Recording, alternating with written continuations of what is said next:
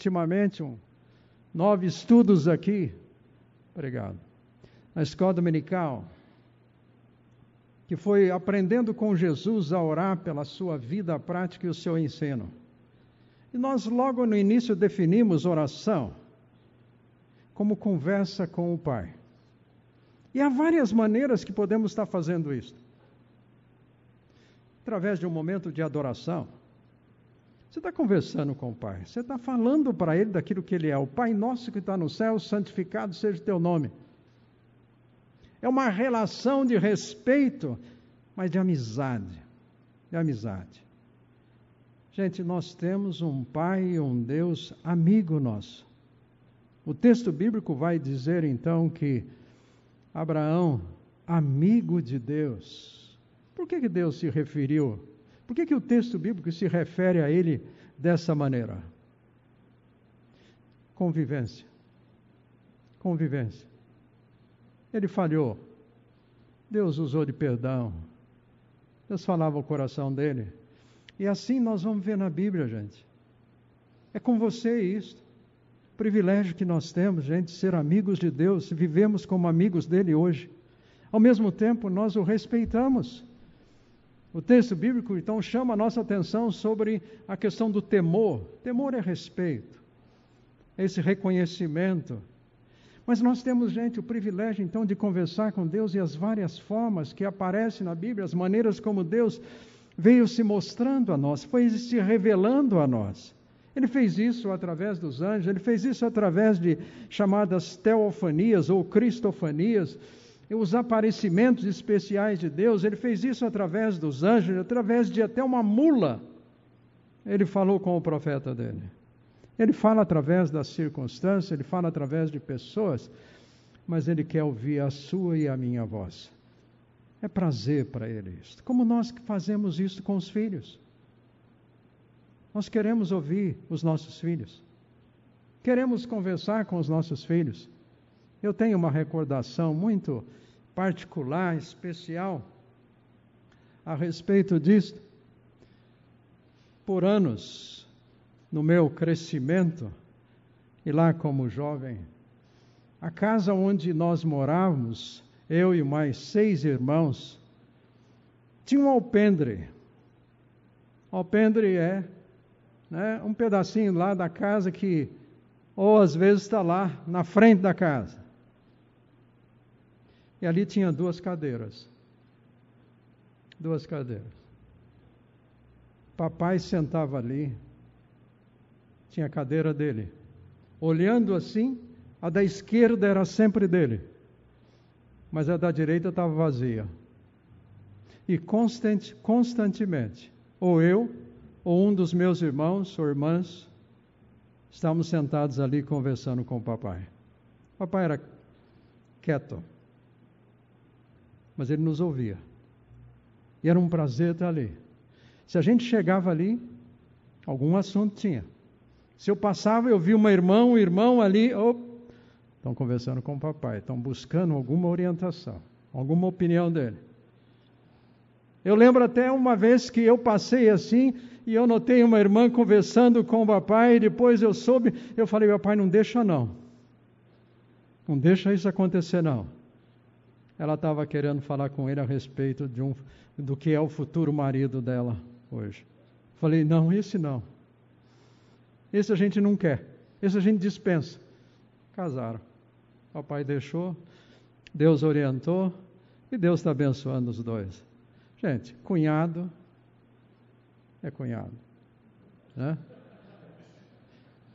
O privilégio, gente, de ter essa experiência me ajudou com certeza a olhar para essa relação, inclusive a de Jesus, que tinha momentos, prazer de estar conversando com o Pai. E foram várias as situações onde ele passou por isso.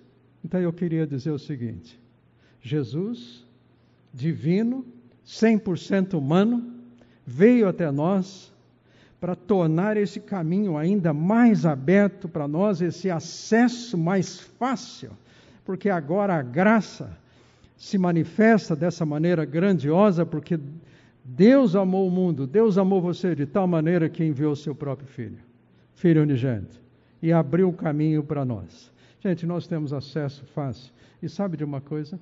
Jesus, como 100% Deus, 100% humano, ele orava. Ele conversava com o Pai. Gente, oração é conversar com o nosso Pai. Hoje de manhã, ainda na meditação, a reunião de oração, vimos que no amor com o nosso Pai não tem medo. Essa foi a primeira atitude, reação de Adão lá no jardim do Éden. Eu tive medo, me escondi. Deus perguntou, mas por quê? Como você teve medo? Nós não precisamos ter medo de Deus, do Pai, porque Ele perdoa. Ele é gracioso. Costumeiramente nós lembramos de Lamentações quando diz assim: as misericórdias do Senhor se renovaram nesta manhã. Gente, as misericórdias do Senhor se renovam em todo momento. De madrugada, você e eu estamos dormindo, ele está, olha, ele é misericordioso ainda, ele não deixa passar, né? Ele fala assim: ah, eu pego esse sujeito de manhã, mas ele chega de manhã e ele fala assim: não, eu, eu vou ser paciente com Isaac. Gente, ele é misericordioso conosco sempre. Jesus usava da oração para essa relação de intimidade que ele nunca perdeu com o Pai. Ele veio e se tornou como um de nós, uma criança. Mas lembra quando ele vai aos 12 anos no templo? Ele fica esquecido lá, ele se esquece no templo. Aí ele vai dizer: Eu tinha que estar aqui. Eu tinha que estar aqui na casa do meu pai. Está aqui. Estou conversando com o pai, estou conversando também com esses senhores aqui. Ele sempre conversou. Homens, homens criados à imagem de Deus, conversam com Deus. Oram. Oram. Não é fraqueza orar. Não é fraqueza nem um pouquinho dizer que você depende de Deus. É privilégio. Nós reconhecemos nossos limites e quanto mais vamos vivendo, a gente vai sentindo. Não é só aquela brincadeira que normalmente nós fazemos, né? Quando a gente se encontra assim, a gente acaba contando qual que é o remédio novo que agora a gente está tomando, porque foi o médico, uma outra dor que aparece. Gente, não é só isso. A gente não fala para Deus só isso. Nós podemos abrir o coração e falar dos nossos medos, porque Ele diz: não precisa ficar com medo. O perfeito amor lança fora o medo, diz o texto. Orar, guarde isso para você. Não é um momento especial. É um momento especial, constante, de conversa com alguém que nos ama de, de uma maneira toda particular. É conversar com Ele. Conversa. Lute com você mesmo. Para não permitir que esta oração se torne lá como Jesus condenou tanto dos fariseus. Três horários por dia, jejum três vezes por semana. Enfim, marcar. Nós precisamos disso. Às vezes, marcar horários para nós em função de nós mesmos. Como Daniel diz o texto lá, que ele orava três vezes por dia com o desafio de gratidão, para ele agradecer, agradecer, agradecer. Era algo que fazia parte da sua vida. E nós precisamos desses exemplos. Nós precisamos de ter tempo para orar, tirar tempo para orar. Às vezes mais tempo. Uma leitura bíblica com né, mais tempo. Mas o privilégio da oração. Gente, Jesus orava. Se ele orava, se queremos ser mais parecidos com Jesus, vamos orar. Vamos orar. E orar não é difícil, é uma decisão que nós tomamos então de ter essa conversa com o nosso Pai. Mas o que me deram também para falar um pouquinho, olharmos alguma coisa, é sobre perdão. O texto bíblico diz que Jesus era o homem de dores. Você tem dor? Eu tenho dor. Já falamos. Isaías ainda vai dizer que Jesus era o homem o mais rejeitado entre todos. Nós vamos ver no texto bíblico que Jesus é aquele que fez tanta coisa boa, ajudando pessoas, curando pessoas, inclusive a sogra do Pedro, e o Pedro faz o que fez. Acho que foi por isso, né? A gente brinca a respeito disso. Mas como Fernando já nos lembrou, a mulher foi curada e de imediato passou a servir. Gente, aqui eu aproveito, né? Vamos servir. Nós temos uma relação de igreja aqui que nos permite servir e a gente tem que servir. Não seja alguém que, como Jesus veio, a gente. Não, ele veio só para ensinar. Gente, ele botou a mão na massa. Servia, servia, servia. Não fique sem servir. Mais uma coisa: servir também é dolorido. Servir não é ser capacho é ter um estilo de vida de servo, debaixo do Senhor, do exemplo do Senhor, e a gente vai fazer isso uns pelos outros.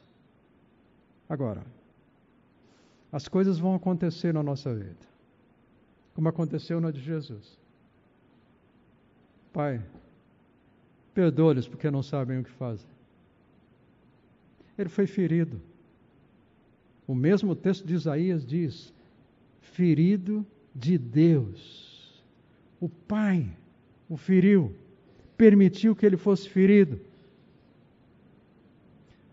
Vai acontecer com você e comigo também. A vida não vai deixar que nada aconteça com você de ferimentos.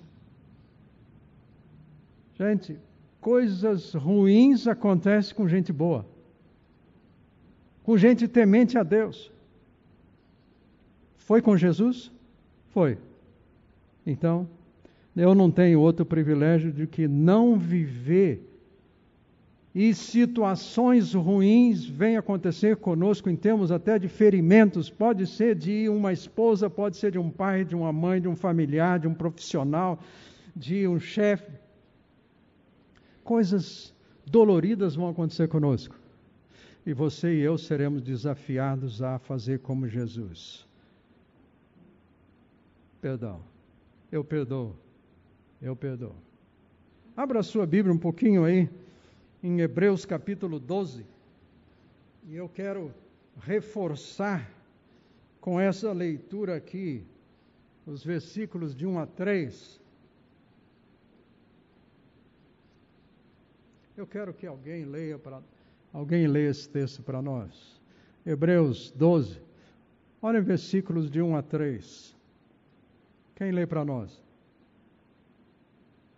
Portanto, também nós, uma vez que estamos rodeados por tão grande nuvem de testemunhas, livremos-nos de tudo que nos atrapalha e do pecado que nos envolve, e corramos com perseverança a corrida que nos é proposta, tendo os olhos fitos em Jesus autor e consumador da nossa fé. Ele, pela alegria que lhe fora proposta, suportou a cruz, desprezando a vergonha e aceitou-se à direita do trono de Deus. Pensem bem naquele que suportou tal oposição dos pecadores contra si mesmo, para que vocês não se cansem nem desanimem.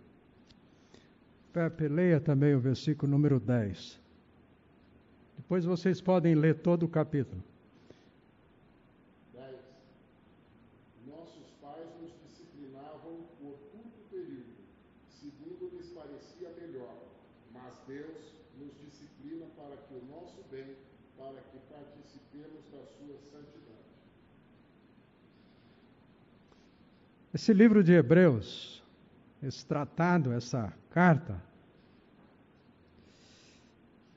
foi escrito para pessoas que estavam se sentindo desanimadas por questões de perdas, por perseguição. E o autor vai mostrar o seguinte: vale a pena seguir a Jesus. Pela fé, você pode agradar a Deus. Não desanime. E ele fala de perseverança. E aqui nesse último versículo que o Pepe leu, diz que Deus vai usar essas situações, até mesmo de ferimentos na nossa vida, alguns provocados por Ele mesmo, outras situações que o contexto Deus permite na nossa vida. Ele fala para sermos santos, para participarmos da própria santidade de Deus, para sermos iguais a Jesus, que é uma referência de Romanos 8, versículo 28 a 29. Então, quando diz lá, todas as coisas cooperam para o bem. E coopera mesmo. Só que não é para sermos simplesmente para o nosso bem. Mas é, no versículo 29 vai deixar então claro que é a proposta, inclusive, desse livro, para nós sermos, o bem é sermos mais parecidos com o Senhor Jesus, sermos santos. Então Deus vai permitir na sua vida e na minha situações, gente, desagradáveis para nós sermos santos. E aqui então ele vai dizer nesse contexto dos versículos anteriores que o Pepe leu, para nós olharmos para Jesus. Deixa qualquer embaraço, aquilo que está pesando, deixa pecado. Tome decisões de andar para frente, corra com perseverança. E aí ele vai dizer: olha o exemplo de Jesus. Ele decidiu. Andar com o Pai, andar com Jesus, permitir a ação do Espírito Santo na nossa vida, gente, é uma decisão nossa que a gente faz nós deixamos Ele trabalhar em nós para que sejamos mais parecidos com o Senhor. Eu gosto de pensar numa frase que eu li tempos atrás.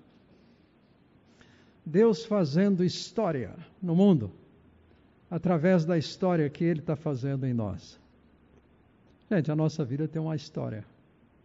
Você tem uma história. E Deus quer usar essa história fazendo a dele. Às vezes, Deus vai ter que permitir algumas situações na nossa vida que não são agradáveis, mas Ele está fazendo história.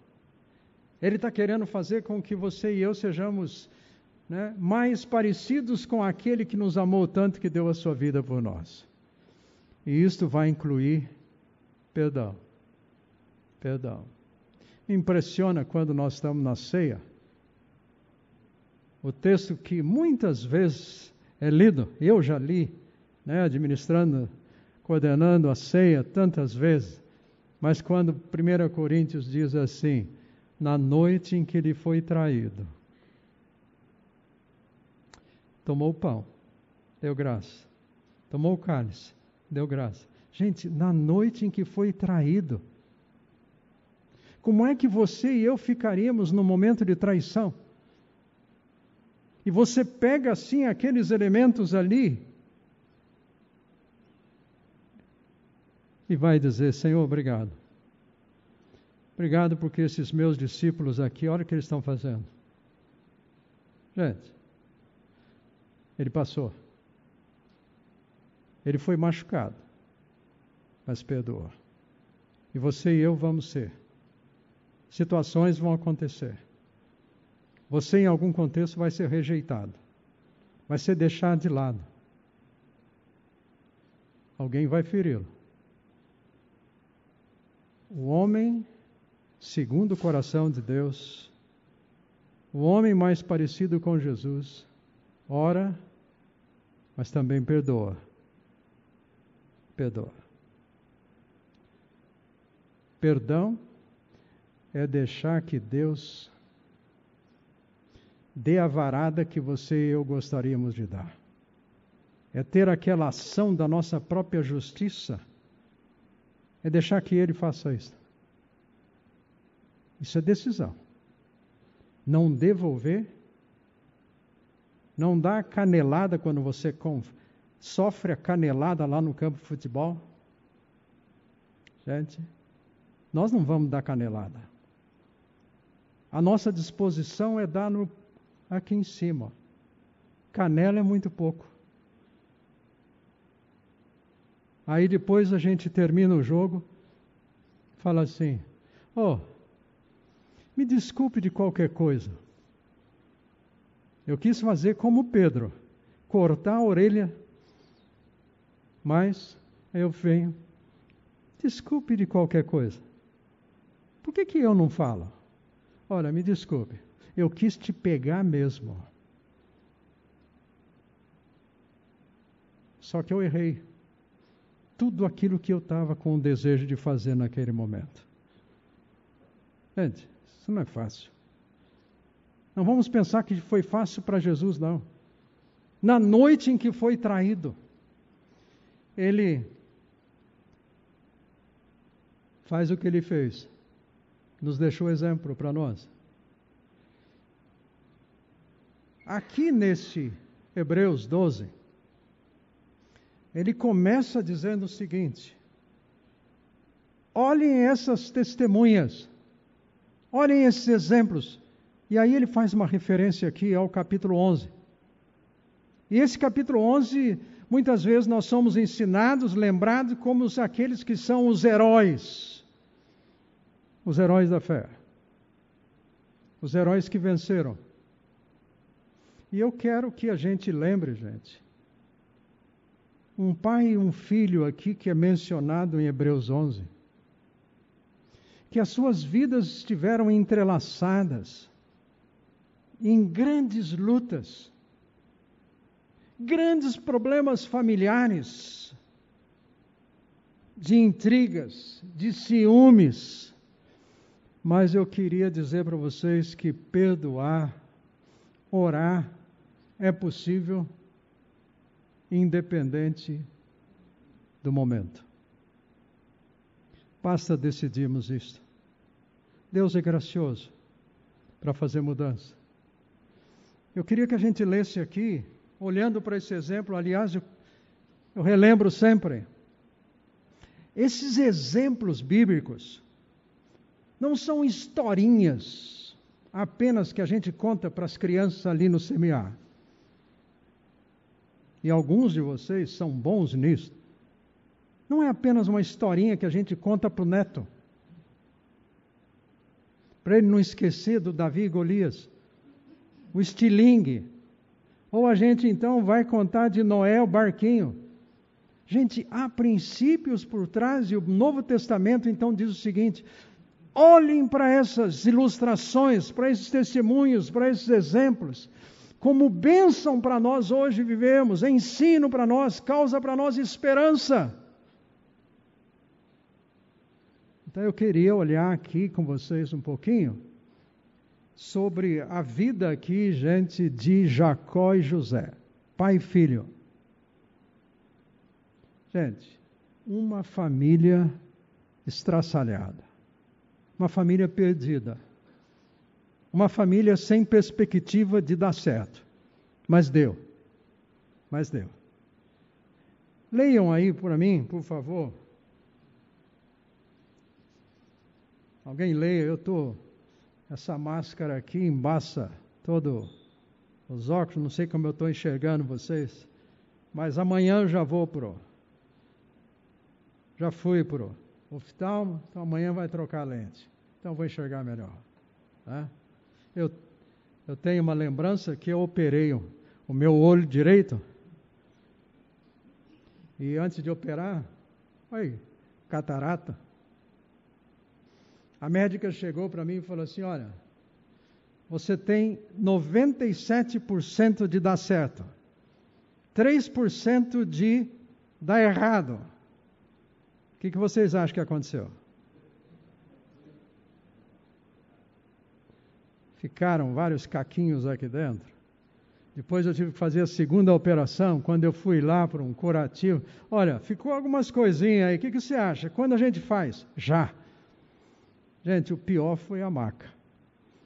Na primeira operação fiquei três horas e meia. Coisa que eu já ouvi de tantos aí, ó, ai, 20 minutos, resolveu. Na segunda foram duas horas e meia. O pior de tudo, gente, aquele negócio aqui, mexendo no seu olho, você não pode falar, fazer nada, tem que ficar quietinho, mas é aquela maca, gente, dura, fininha ali, assim, não é que né, colchão, não, era uma coisa mesmo para você ficar ali amarrado. Por que, que eu estou falando isso? Gente, Com toda a boa intenção da médica, houve um erro. Era possível? Era. Mas houve erro. Houve erro. Como é que eu convivo com isso? Vou ficar com mágoa? Dei o Novo Testamento para essa médica. Que a palavra fala ao coração dela. É fácil? Não, não é fácil. Leiam aí para mim, por favor, versículos 21 e 22. Pela fé, aí Hebreus 11, gente. Hebreus 11. Quem lê?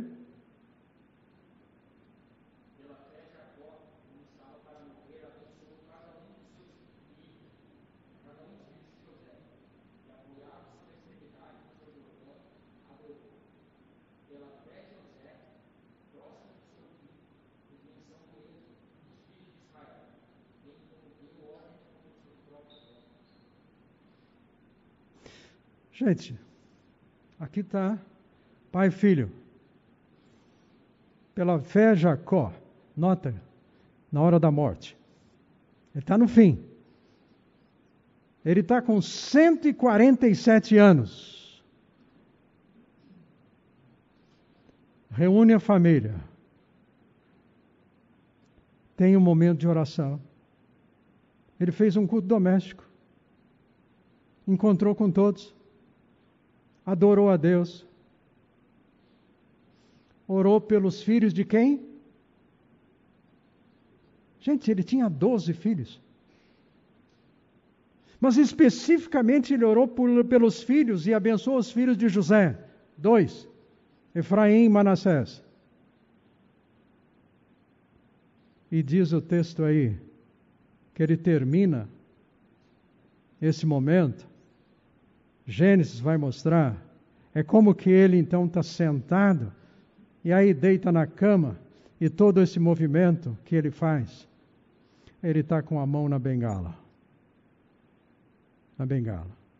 Que bengala é essa? Por que, que o texto coloca isso? Nota, está no fim da vida. Últimos momentos. Termina a gente num momento tão especial como esse. Reunião espiritual, todos ali juntos. Um contexto de onde o Espírito de Deus desce ali, gente, de manifestação. A bengala ele ganhou quando ele lutou com o anjo. Saiu mancando. Deus mudou naquele dia o nome dele de Jacó para Israel. Ô, oh, seu sem vergonha, você tem que mudar. Vamos, vou te dar um nome novo, até para começar, nova identidade, novo RG para você. E põe ali para ele, nome de Israel, príncipe. E deu para ele uma bengala. E Jacó viveu toda a sua vida com essa bengala. Deus não tirou da sua vida a bengala. Sabe, gente, talvez aí em torno de 70 anos. Deus poderia ter curado? Por que não? Se fez o ferimento, poderia ter cura. Por que não curou? E deu bengala. Jacó, vai mais devagar na vida, viu? Tudo que você tem feito aí para querer a primogenitura está tudo errado. Eu falei, que ia te abençoar, mas não do seu jeito. Vai mais devagar. Gente, esse é o momento de oração, mesmo que foi uma briga com Deus, há uma conversa. Aliás, quando você vai ver o histórico, da, o histórico anterior da vida do Jacó, gente, ele teve umas experiências com anjos que é uma coisa tremenda. Mas ainda um malandro. Enganou o irmão, passou a perna em dado momento ali também. Ele foi enganado pelo sogro, mas também ele não foi coisa boa, não. Se conviviam. Eu acho que ele casou. Deus queria a maneira certa, mas ele tentou a maneira errada. Ele casou e levou quatro de uma vez só. A Raquel, Lia e as né, servas. Com quem ele teve filhos com todas elas. E a gente vai poder olhar a vida e ver que vida deles não era fácil. A relação familiar era, foi muito difícil, muito complicada. Para nós pensarmos, para esse momento que diz esse versículo aqui, eles terminamos em reunião de oração, gente, só a graça de Deus transformando. E a mesma coisa para você e para mim. Gente, tenha esperança. O nosso Deus é um Deus gracioso que transforma situações, pessoas. Ele é especialista nisso. Para mudar Jacó, Deus falou assim: eu preciso lutar com esse sujeito aí. Mas deu uma bengala, sabe para quê? Para ele depender de Deus. Ele foi andando mais devagarzinho. Para não esquecer esse momento dele com Deus. Não esqueça. Dependa de mim. Ferimento, gente, não é coisa ruim do ponto de vista de Deus. É do nosso. Nós não queremos dificuldades. Aliás, temos o perigo de cair nas nossas reuniões, inclusive de oração, de orar só por cura física. E às vezes esquecemos de falar do próprio coração. De orar por isso. Pedir, olha, por favor, ore meu coração, eu estou hoje carregado, estou mal, estou preciso, estou precisando que o pastor venha e, como diz no Salmo 23, restaure a minha alma. Gente, Jacó terminou a vida dele dessa maneira, orando, estendendo a mão dele e abençoando os netos.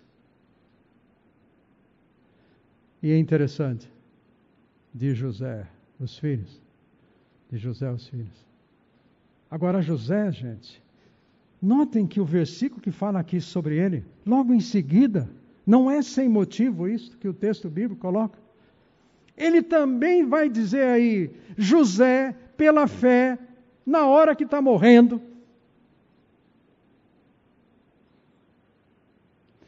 ele lembra, gente, Deus vai intervir na nossa família, na nossa descendência.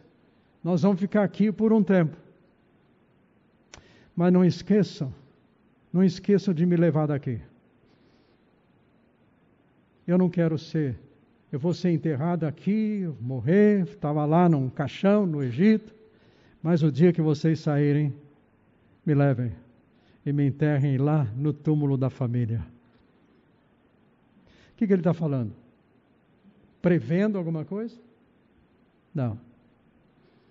Ele está lembrando de promessas de Deus feitas a Abraão, Isaac, ao seu pai Jacó, da terra prometida.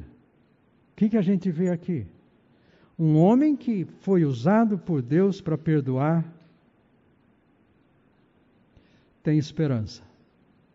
Quando você e eu guardamos mágoas de acontecimentos, de pessoas na nossa vida, seja ela profissional ou familiar, seja lá em que contexto for, gente, isso nos cega nos faz não perdoar. Queria lembrar, ainda nos minutos que temos, um pouco da vida do José. A vida do Jacó, gente, seu pai, foi uma vida de manifestações, eu já falei, de Deus. Não sei se você lembra, mas Jacó foi fruto de 20 anos de oração de seu pai Isaac. 20 anos. Sua mãe era estéril. Então ele tinha já, desde o seu nascimento, uma manifestação toda especial de Deus na sua vida. Quando Deus ali já falou, Jacó eu estou escolhendo você como parte do que eu quero fazer nesse mundo. E a gente, na história dele, teve ali vários momentos dessa orientação para na sua vida. E uma coisa aqui confortante para nós, gente. Deus não estava interessado só no projeto que ele tinha para o povo de Israel, na vida do Jacó. Deus não estava simplesmente usando Jacó assim, fazer o quê? Não tem Jacó, não é? Vamos usar o Jacó mesmo. Gente, Deus tem projetos. Mas Deus trata com pessoas. Você e eu não somos para Deus só parte de projetos, de negócios. Mas Deus trata você e eu particular.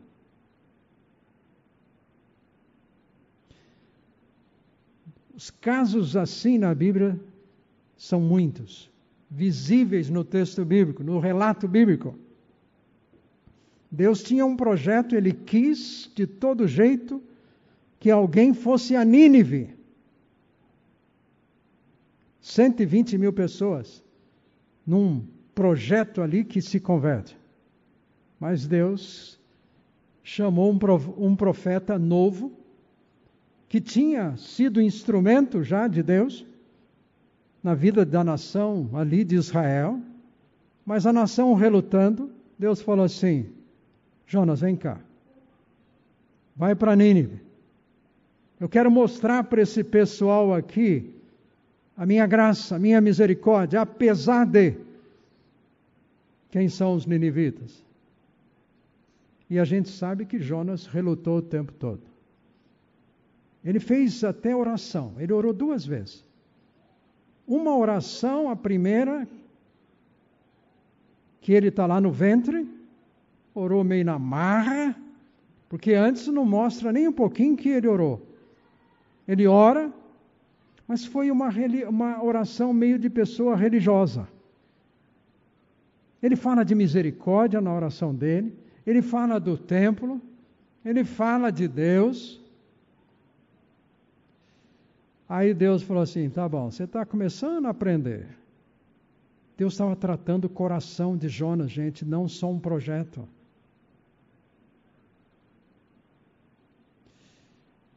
Jonas saiu, foi vomitado na praia. Imagine você, se você consegue. Eu, eu às vezes tento visualizar o peixe chegando assim na praia. Abre a boca, e depois de três dias intragável para ele, vomita Jonas lá na praia. Foi assim, ó. Pegou uma prancha, foi. Aí depois Jonas falou assim, não, acho que eu tenho que ir lá mesmo e pregar, vai. Gente, a distância era grande do que ele fugiu. Não pensa que era só uma questão de né, centro de Campinas e Barão. Não. 700 quilômetros onde ele estava fugindo. 700 quilômetros naquele contexto. Aí ele faz uma segunda oração, por quê? Porque Deus atuou, Deus usou a vida dele male male. Ele foi, gente. Pregou só assim, né? Andou um pouquinho pela cidade, já falou uma frase lá que deu certo e aí todo mundo se arrepende, mas quem de fato pregou foi o rei. Fez todo mundo se ajoelhar, se com, né, contrição diante daquilo que estava sido, sido falado. Aí o Jonas vai orar de novo. Ali você vê o coração desse homem. Conhecia Deus. Ele falou uma porção de coisa do que Deus é. E é de fato. Ele sabia. Mas Deus estava trabalhando com o coração dele. Jonas, por que tanta mágoa, Jonas? Por que tanta amargura? Por que tanta falta de misericórdia? Eu estou citando isto, gente, para nos lembrar que esses exemplos bíblicos são tremendamente importantes para nós, foram deixados para nós para nos fazer lembrar dessas verdades de que Deus não é apenas um projetista, um arquiteto lá. E aí ele fala assim: eu ah, vou usar alguns aí assim, para o meu plano. Ele é autoridade, ele é soberano, ele pode fazer o que ele quer. Sabemos disso. mas Ele trata pessoalmente você e eu. Ele trata o seu coração e o meu.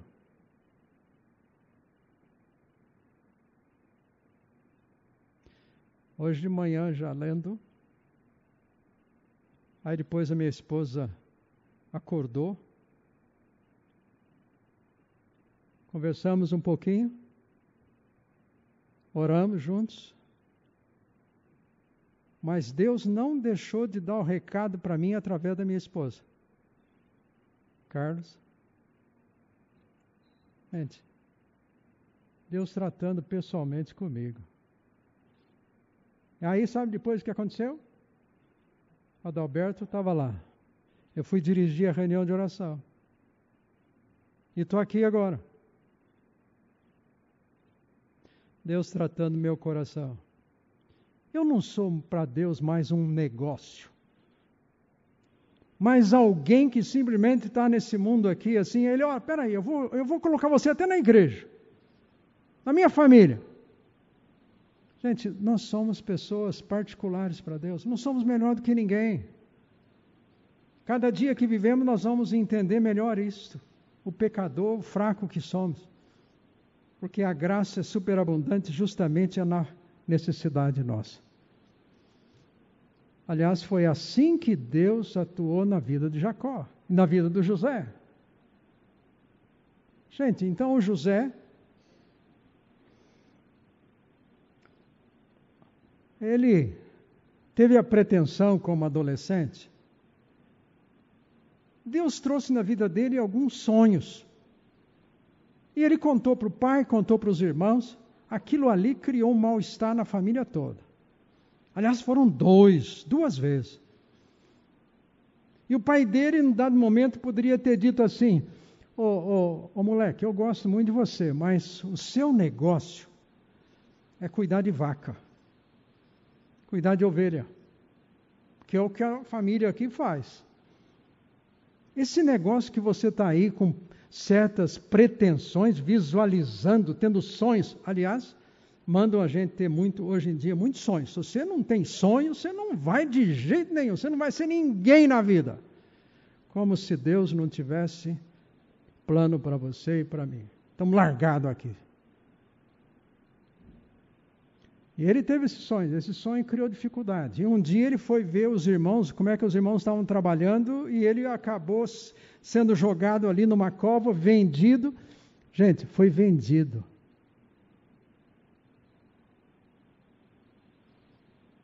E um dia ele encontrou os seus irmãos, já mais para frente, e o irmão mais velho falou assim: Gente, nós estamos passando agora o que estamos passando aqui no Egito, porque nós estamos sendo cobrados pelo sangue do nosso irmão, pelo que nós fizemos.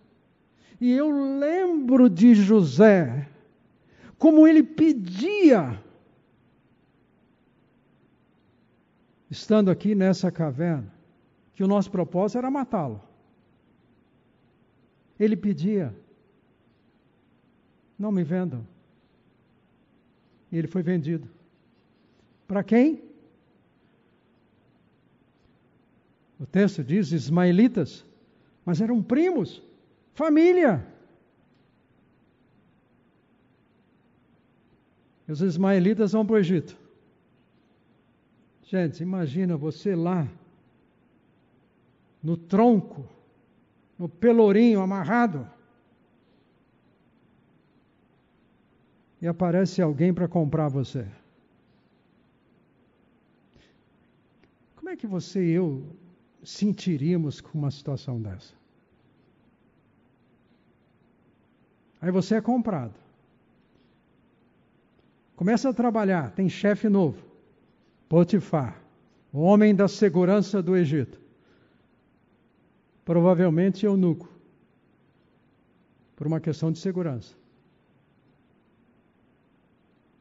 Começa a trabalhar e Deus abençoa a vida dele. Apesar do que está acontecendo na vida dele. Deus está ali. E Deus começa a abençoar tanto que o Potifar falou assim: peraí, Alguma coisa está acontecendo. Deus está nesse negócio. Nem sei se o que ele sabia de Deus, mas reconheceu. E botou ele agora como administrador de tudo. Agora ele é chefe. Mas tem a mulher. Tem a mulher do chefe. Naturalmente gostou dele. Viu? Oh, mas esse menino aí, o que ele faz, esse jovem? Gente, nessa época ele vendido, ele tem 17 anos. Vai para o Egito. A mulher, dia a dia, falando com ele. Gente, que dificuldade para aguentar isso. Como seria com você e comigo? Você está num outro país. Você está trabalhando e vendo que né, a coisa está indo bem, bem sucedido, e a mulher do chefe fica todo dia ali. E sabe de uma coisa? O marido sempre viajando. E vocês acham que devia ser uma daquelas assim, que era mais feia que o pecado, né? Eu falei para vocês, provavelmente eunuco, por questão de segurança ali do Egito. Qual a carência que essa mulher tinha? Ela bate o olho, aí a gente já sabe a história. Ela tem uma profunda admiração por ele, beleza dele. Mas ele acontece o que aconteceu. Ele foi tentado, mas caiu fora. Mas antes ele disse: Eu não posso fazer nada. Eu estou aqui administrando tudo, Deus está abençoando, mas eu não posso pecar contra Deus. Indo para a cama com a senhora. E a gente sabe que ela acabou ficando com o casaco dele, que o condenava, e de maneira injusta, a gente sabe que então Potifar chegou, ouviu a mulher, não deu crédito a ele. Não deu crédito àquele homem especial ali da sua vida que ele estava vendo Deus abençoar. Nem se importou. E mandou para a cadeia. Lembra? Ele era o homem da segurança do Egito.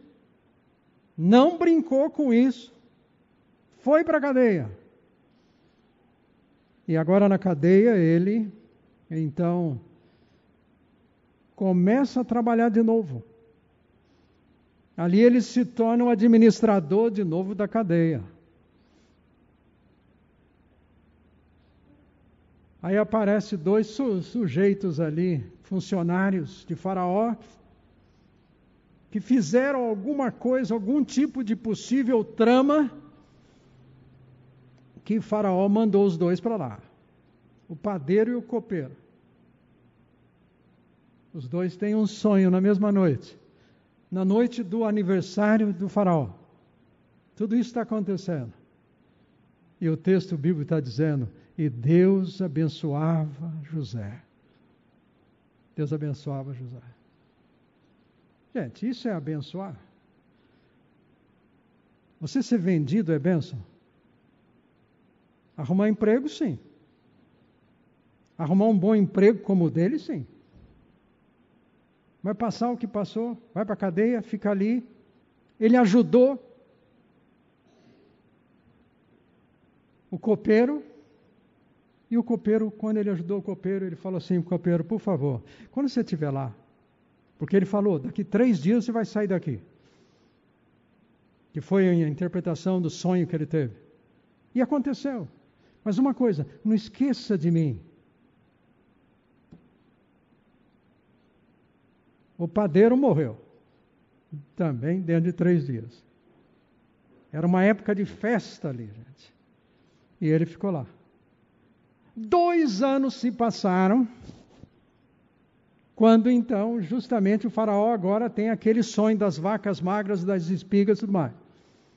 Ele não consegue a resposta. Nessa hora, o copeiro, uh, que era alguém que era ali perto. Lembra de Neemias também, que era copeiro do rei? Alguém que estava ali assessorando em alguns momentos, inclusive bebendo vinho para né, o rei não morrer. Se alguém morresse, pronto. Então, sabia que estava o vinho envenenado. E ele estava ali. Ele lembrou: olha, lembra quando o senhor me mandou para a cadeia? Tinha um moleque lá. E ele interpretou o sonho, quem sabe?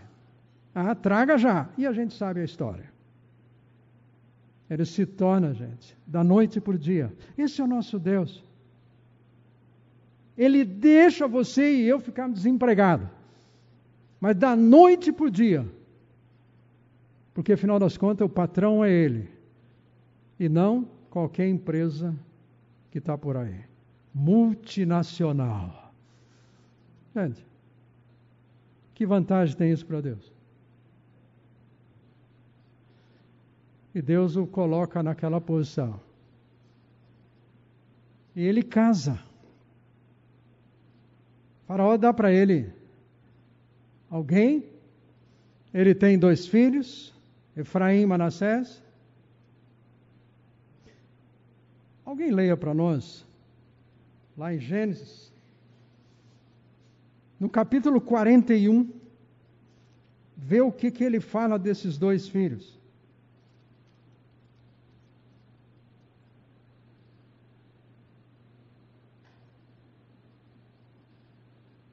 Leia versículos 51 e 52.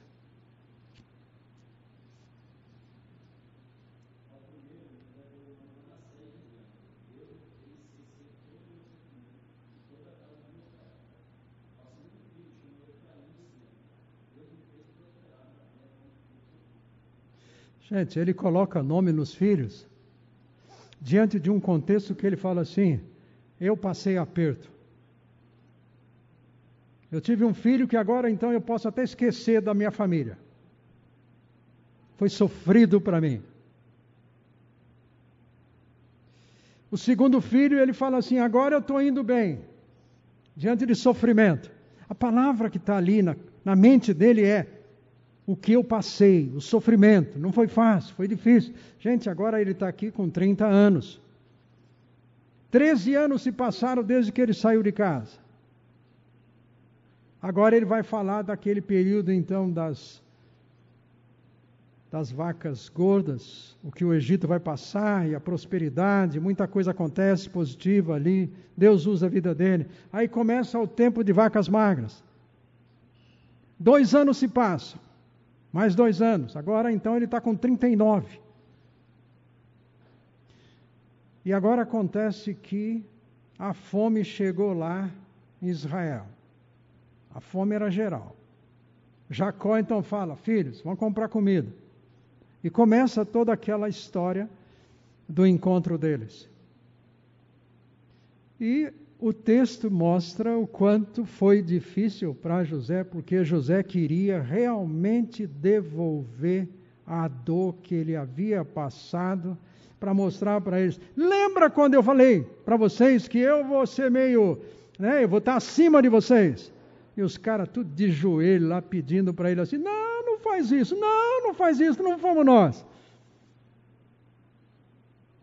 Gente, deve ter sido uma profunda luta para José pegar a taça e mandar colocar no saco de um deles, devolver lá o dinheiro para mostrar para eles: ó, sinta um pouquinho aí do que eu passei. Eu sou José. Aí, enfim, gente, encurtando toda essa história, para chegar no nosso ponto final aqui, eles se acertam. Gente, eu não consigo ler esse momento aqui sem chorar. Sem chorar. Eu acho muito emocionante tudo isso daqui. Essa, esse encontro de família, ele abraçando um, beijando o outro, tal, não sei o quê. Ainda bem que não tinha pandemia naquele dia. Tudo estava valendo. Imagina como foi aquele, aquele almoço que o texto diz do meio-dia. Ele, ele mandou colocar assim para o Benjamim, que era o seu irmão sanguíneo. Então ele, ó, põe muito mais coisa para ele. E os irmãos, diz o texto, que ficaram boquiabertos com tudo. E vem a hora de falar assim: por favor, gente, por favor, eu quero ver meu pai. Traga meu pai para cá. faraó fica sabendo. Manda carro buscar Jacó. Carruagem. Gente, coração de Jacó, quando ele ouve essas notícias, ele só acreditou porque ele viu tudo que estava ali. Eu não posso acreditar que meu filho está vivo. Gente, agora são 23 anos para esse encontro. 23 anos se passaram de dor para esse homem. E por duas vezes, gente, uma vez Jacó pediu, chamando José, José, seus irmãos não foram fáceis, não. O que você vai fazer com eles? José já tinha tido no capítulo 45 uma conversa com seus irmãos. Seus irmãos ficaram, e agora vem chumbo grosso em cima de nós. José fala para eles: Deus me mandou na frente para abençoar vocês. Não foram vocês que me venderam. Não foram vocês que erraram contra mim. Deus estava por trás desse negócio.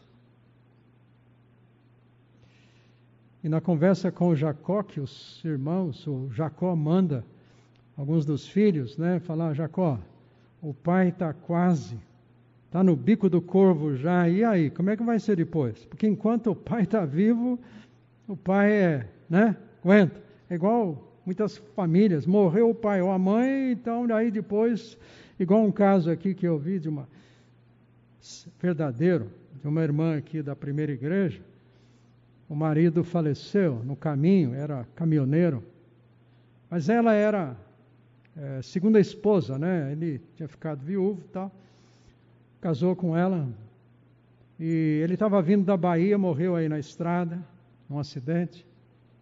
Gente, ela precisou ir para a Bahia para ver várias situações do marido lá, acertos, enfim, vai ser enterrado lá, inclusive. Gente, no telefone, ela indo, naquele contexto ali, os primeiros filhos já na, ali, gente, no telefone, no dia, já estavam discutindo com ela como seria repartir a herança. Isso acontece. Talvez alguns aqui tenham enfrentado situações semelhantes. Mas o que aconteceu é que o Jacó faleceu. E agora eles temeram.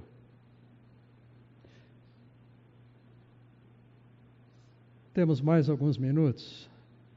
Gente, esse capítulo final aqui, 50, convido vocês a lerem, não vai dar tempo para nós lermos. Mas aqui, como foi aqui a, o contexto da vida desse novo relacionamento agora sem o Jacó. O que, que é perdão? Perdão está aqui, o exemplo para nós. E eu quero dizer duas coisas sobre o perdão. Perdão, gente, é quando nós podemos confiar que Deus está por trás de todos os momentos da nossa vida e que ninguém erra comigo sem que Deus esteja sabendo disso. Agora, isso vai ser fruto de oração, de conversa com nosso Pai. Mesmo que você possa sentir tão dolorido, eu posso sentir tão rejeitado, ainda assim Deus está ciente disto. A sua e a minha vida, ela foi criada para a glória de Deus, para sermos o que já foi nos ensinado aqui, íntegros, para andarmos com Deus confiados pela fé de que, apesar de todas as situações ruins, Deus é ainda é Deus, é o meu Pai que está na minha vida. Então, essa confiança, gente, tira de mim o peso de punição. Ele fala isso para os irmãos. Ele repete isso para os irmãos. É interessante que isso se tornou algo na vida dele a vida inteira depois que ele encontra aqui a família. Porque ele repete isso. Gente, por favor, não se preocupe, não. Eu vou cuidar de vocês. Por quê? Porque Deus me mandou na frente, só isso. Deus esteve controlando tudo. Então, quem sou eu para entrar no lugar de Deus e punir alguém? Agora fala assim: agora chegou a minha vez. Eu não tenho esse direito porque foi Deus que me colocou na posição que agora eu ocupo. Isso é perdão. É deixar esse controle completo de Deus. E nós, como os homens, gente, você vai passar. Nós vimos aqui a vida profissional do, do José. Gente, não foi coisa fácil, não. Ele sentiu tudo que passou, mas ele tirou dele o direito que poderia ser de punir. De punir. Em segundo lugar, nós vemos aqui, gente, junto com isso, ele fala, irmãos, eu fui perdoado também. E é um reflexo, gente, o ensino na oração do Pai Nosso. Me perdoe assim como eu perdoo. Gente, se você e eu temos alguma coisa na nossa vida, temos uma pessoa que nos feriu e nós não perdoamos, o texto é claro. Deus vai reter a graça dele na sua vida e na minha vida. Porque ele fez isso com Jacó, ele fez isso com José, ele fez isso também através de Jesus. Fez isso com Paulo. Quem é que ele disse ao apóstolo Paulo? A minha graça. Fica com a minha graça. Moisés pediu para entrar na terra, Deus falou não. E Moisés, gente, falava com Deus assim, face a face. Deus falou não, mas fica com a minha graça. Minha graça está com você. Perdoa, entrega ao direito dele ser juiz e não eu. Então eu queria lembrar, gente, a vida não será fácil para ninguém. Não espere porque agora entregamos a vida a Cristo, tudo parece que agora é beleza. Não, não é. Por quê? Porque não foi na de Jesus. Ele que era Deus, 100% divino se colocou à disposição de passar tudo o que passou, e eu, você e eu, como irmãos mais novos dele. Não podemos querer coisa diferente. Agora, por favor, eu não estou aqui advogando que, gente, oh, oh, oh, pai, manda sofrimento, porque. É, não. Não é assim que Deus faz. Mas foi assim que Deus fez com Jó. Capítulo 42 é fantástico fizeram o que fizeram com Jó. O acusaram de tudo. Aí Deus faz assim: Jó, fala para o Elifaz e para os outros dois, venham aqui, agora é acerto comigo. Fala para eles trazerem um sacrifício, confessar o que fizeram de errado, porque fizeram contra mim. Foram justiceiros acusadores. E você, Jó, você vai fazer o seguinte: ora por eles e perdoa. E eu preciso, faça isso, eu quero perdoá-los. Porque senão a coisa vai piorar na vida deles. Gente, homens mais parecidos com Jesus não vai ter vida fácil, não vai ter vida sem dificuldades, sem lutas, mas Deus está trabalhando conosco através dos acontecimentos da nossa vida. Ele quer usar isso. E nós estamos caminhando todos juntos para a eternidade. Viu? Vamos esquecer disso, gente. Nosso lugar não é aqui, não. Não é nessa cadeirinha aqui, não. Tem coisa melhor, que vale a pena. E Deus quer usar o que Ele está fazendo hoje na nossa vida aqui para ser para a glória, para a honra do nosso irmão mais velho. Vamos orar? Pai querido, obrigado. O Senhor falou que nos ama de tal maneira. Teu amor é quanto dista o Oriente do Ocidente, quanto dista lá em cima até aqui embaixo. Assim é a tua misericórdia para conosco. Nós precisamos, Senhor. Nós somos falhos. Mas obrigado porque o Senhor nos amou e fez tudo o que devia ter feito. O Senhor tomou todas as iniciativas para nos colocar na sua família. E aqui estamos, Senhor, como esse grupo de homens carentes de Ti. Nós estamos aqui, Senhor, porque nós precisamos do Senhor. Nós não estamos aqui por religião, Senhor. Nós estamos aqui porque queremos esse relacionamento mais pessoal com o Senhor, mais íntimo. Trabalha conosco, Senhor, por favor.